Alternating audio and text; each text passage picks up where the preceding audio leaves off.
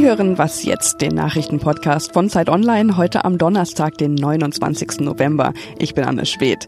Unsere Themen heute. Was ist von der deutschen Islamkonferenz zu erwarten? Und ist Aggression eigentlich ein rein männliches Phänomen? Zuerst aber die Nachrichten.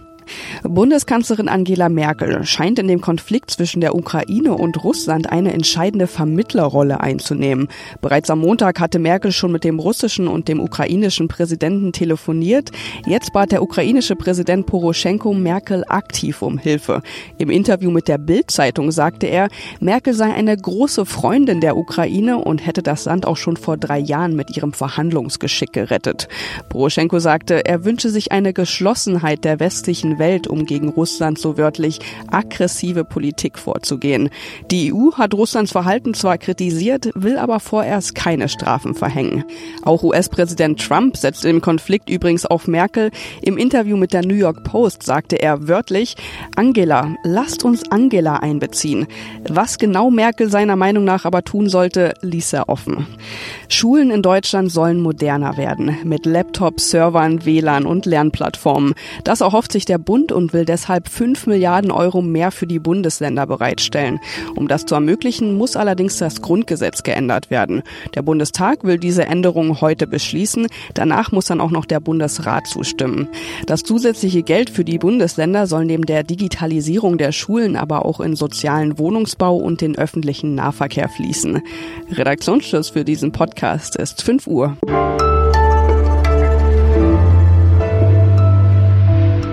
Einen wunderschönen Donnerstag wünsche ich Ihnen. Mein Name ist Fabian Scheler und ich weiß nicht, wie es Ihnen geht, aber beim Wort Islamkonferenz, das begegnet einem ja immer mal wieder, aber so richtig greifen konnte ich es bisher nicht. Das will ich jetzt ändern und dafür habe ich Pavin Sadik aus dem Gesellschaftsressort bei mir. Hallo Pavin. Hallo Fabian es ist ja keine ganz einfache Frage, die da jetzt seit gestern mit den 240 Teilnehmern in Berlin verhandelt wird. Es geht nämlich um die Frage, welche Rolle hat der Islam eigentlich in Deutschland? Ähm, welchen Beitrag soll denn da die aktuelle Islamkonferenz leisten? Also die äh, Islamkonferenz gibt es schon seit 2006 und hatte immer das Ziel, die Integration von Muslimen ähm, zu verbessern.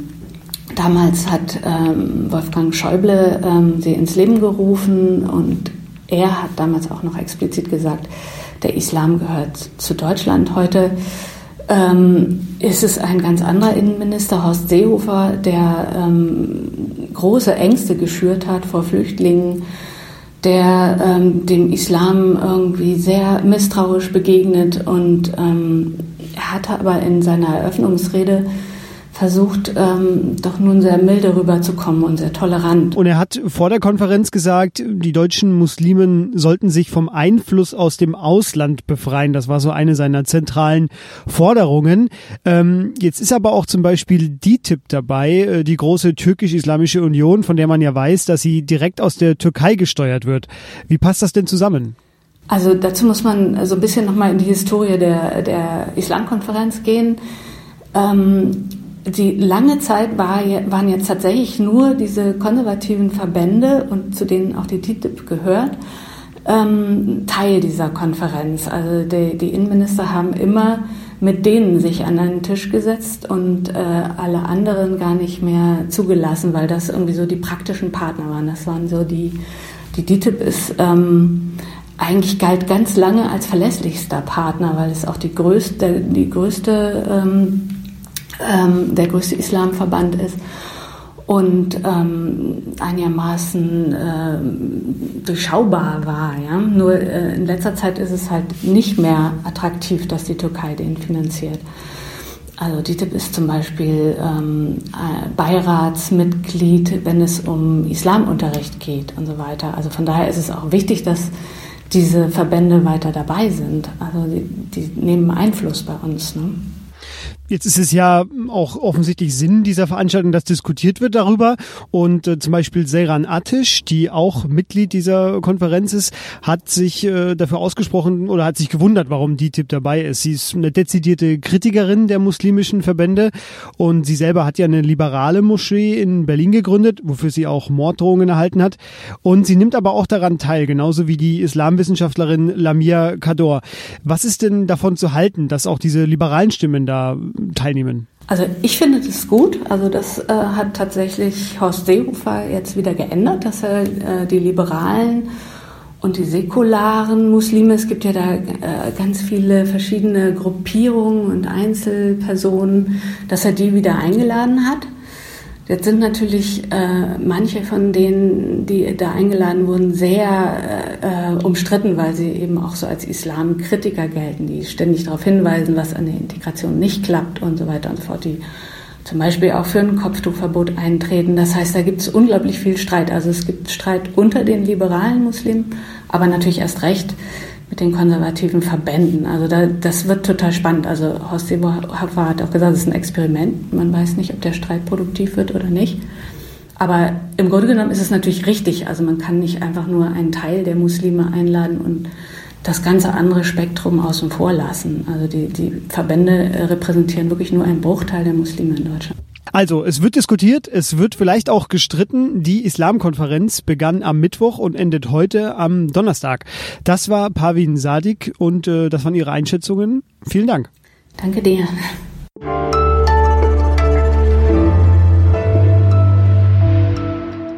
Und sonst so? Seit dem Mittwoch liegt das, was uns in Deutschland hier zusammenhält, am Kiosk aus. Ja, das Grundgesetz kann man jetzt kaufen. Also Sie können es sich auch wie bisher kostenlos bestellen, zum Beispiel bei der Bundeszentrale für politische Bildung. Doch der Verleger Oliver Wurm, der fand den reinen Text zu trocken und zu staubig, dafür, dass eigentlich ja faszinierende Inhalte darin auf uns warten. Deshalb wertete er den Text auf mit Infografiken und Bildern und will damit eine moderne moderne Magazinversion anbieten. Die kostet 10 Euro und mir fällt dazu Artikel 5 ein. Jeder hat das Recht, seine Meinung in Wort, Schrift und Bild frei zu äußern und zu verbreiten.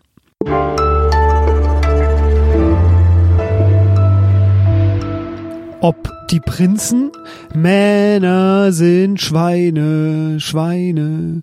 Oder Herbert Grönemeyer schon als Kind auf Mann geeicht sehen Sie mir das bitte nach. Ich bin zum Glück Moderator und kein Sänger geworden. Aber der Mann und seine manchmal durchaus problematischen Ausprägungen ist schon immer Thema gewesen. Die Zeit widmet sich in der aktuellen Titelgeschichte nun einer ja wirklich ernsten männlichen Begleiterscheinung oder zumindest die Frage steht auf dem Titel, ist Aggression männlich? Das ist das neue Cover der Zeit. Und über diesen Artikel spreche ich nun mit der Autorin Stefanie Kara aus dem Wissensressort. Hallo Stefanie. Hallo. Stefanie, warum genau jetzt? Ist der Mann gerade besonders aggressiv? Hm, also jedenfalls gibt es neue Zahlen dazu. Die ähm die Familienministerin Franziska Giffey hat vor ein paar Tagen Zahlen äh, vorgestellt vom Bundeskriminalamt und da geht es um Gewalt in der Familie, in der Partnerschaft.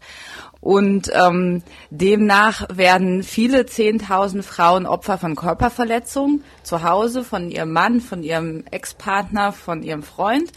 Und fast 150 Frauen werden sogar getötet.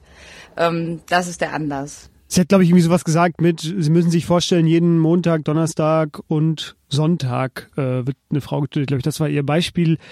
Ähm, jetzt liefert dein Text oder euer Text liefert sechs Erklärungsansätze. Es geht darin um Biologie, um Soziologie, um Psychologie, um sich dieser Frage eben zu nähern, die man ja nicht eindimensional beantworten kann. Ähm, mich hat zum Beispiel der Part mit der Ausgrenzung an einige meiner Kindheitsszenen auf dem Schulhof tatsächlich erinnert. Ähm, welche Erklärung hat dich denn am meisten überzeugt? Tatsächlich glaube ich, dass die Ausgrenzung ein ganz wichtiger Punkt ist, weil man das, glaube ich, auf viele Gebiete des Lebens beziehen kann. Also man kann sich ja vorstellen, dass das in der Partnerschaft eine Rolle spielt oder in der Familie, wenn jemand Angst hat, nicht mehr dazuzugehören, dass sich vielleicht jemand trennt, dass man seine Kinder nicht mehr sehen kann oder dass man nicht mehr als das Familienoberhaupt angesehen wird. Das ist eine Möglichkeit, die man sich vorstellen kann. Aber man kann sich auch vorstellen, dass Ausgrenzung jetzt bei Gewalt auf der Straße oder sogar bei Terror eine Rolle spielen könnte, wenn sich Menschen nicht zugehörig fühlen. Das muss auch nicht immer objektiv so sein. Es reicht halt, dass jemand dieses Gefühl hat und sich womöglich auch da reinsteigert. Deshalb glaube ich, dass das ja fast der wichtigste Punkt ist. Wichtig ist auch noch, welche Rollen die Geschlechter in der Gesellschaft haben, weil Ausgrenzung oder so äh, gefühlte Ausgrenzung kann ja nur dann richtig schlimm sein, wenn man den Eindruck hat, ich muss jetzt als Mann ähm, eine besonders wichtige Rolle spielen. Ich muss immer anerkannt sein und zwar von allen. Und nur dann kann das ja so richtig ähm, zuschlagen sozusagen, dieses Gefühl, ich gehöre nicht dazu und das löst in mir Aggression aus. Wir müssen auch über Frauen reden oder so wie du es nennst oder dein Interviewpartner hat es, glaube ich, so genannt, äh, die Emanzipation der Gewalt, obwohl die Zahlen ja, wie wir schon eingangs gesagt haben, eigentlich was anderes sagen. Ähm, wie kann das denn sein? Ja, das liegt daran, dass nicht alles, was passiert, in den Zahlen wiedergespiegelt wird, weil nicht jede Gewalttat angezeigt wird. Das gilt zum einen besonders in der Familie und es gilt auch speziell bei Gewalttaten von Frauen und besonders bei denen gegenüber Männern, weil die dann vielleicht sich noch mehr schämen, als Frauen das in so einer Situation tun, Angst haben, dass äh, ihnen nicht geglaubt wird. Und in der Familie ja, werden viele Gewalttaten auch nicht als solche entdeckt, äh, wenn sie gegenüber kleinen Kindern geschehen oder alten Leuten. Und da sozusagen passiert vieles, was in der offiziellen Statistik nicht wiedergegeben wird. Es gibt dann Forschung dazu und Befragungen. Man nennt das Dunkelfeldstudien. Und da sind bei ähm, Gewalt in der Partnerschaft die Daten dann tatsächlich sehr ähnlich. Da sagen ein Viertel der Frauen und ein Viertel der Männer, sie hätten Gewalt erlebt. Und ein Fünftel der Männer sagt, ich habe auch Gewalt ausgeübt. Und ein Fünftel der Frauen sagt genau dasselbe. Das war sehr überraschend, aber offenbar ist da was, was in der offiziellen, zum Beispiel Statistik vom Bundeskriminalamt nicht auftaucht. Also sehr spannende Erkenntnisse. Du hast dazu zu deiner Geschichte auch noch ein Interview geführt. Äh, es ist ein hochinteressantes Thema, wie ich finde, und die Zeit widmet sich dem ab heute in der Titelgeschichte. Und äh, das war Stefanie Kara, die Hauptautorin dieser Story. Vielen Dank dir. Sehr gern. Und das war was jetzt am Donnerstag. Morgen hören Sie hier wieder mich, wenn Sie wollen. Schreiben Sie also eine Mail an wasjetzt@zeit.de, wenn Sie Kritik haben, wenn Sie Lob haben oder wenn Sie einfach von mir eine nette Antwort haben möchten, denn ich bin auch wirklich nicht aggressiv. Bis bald.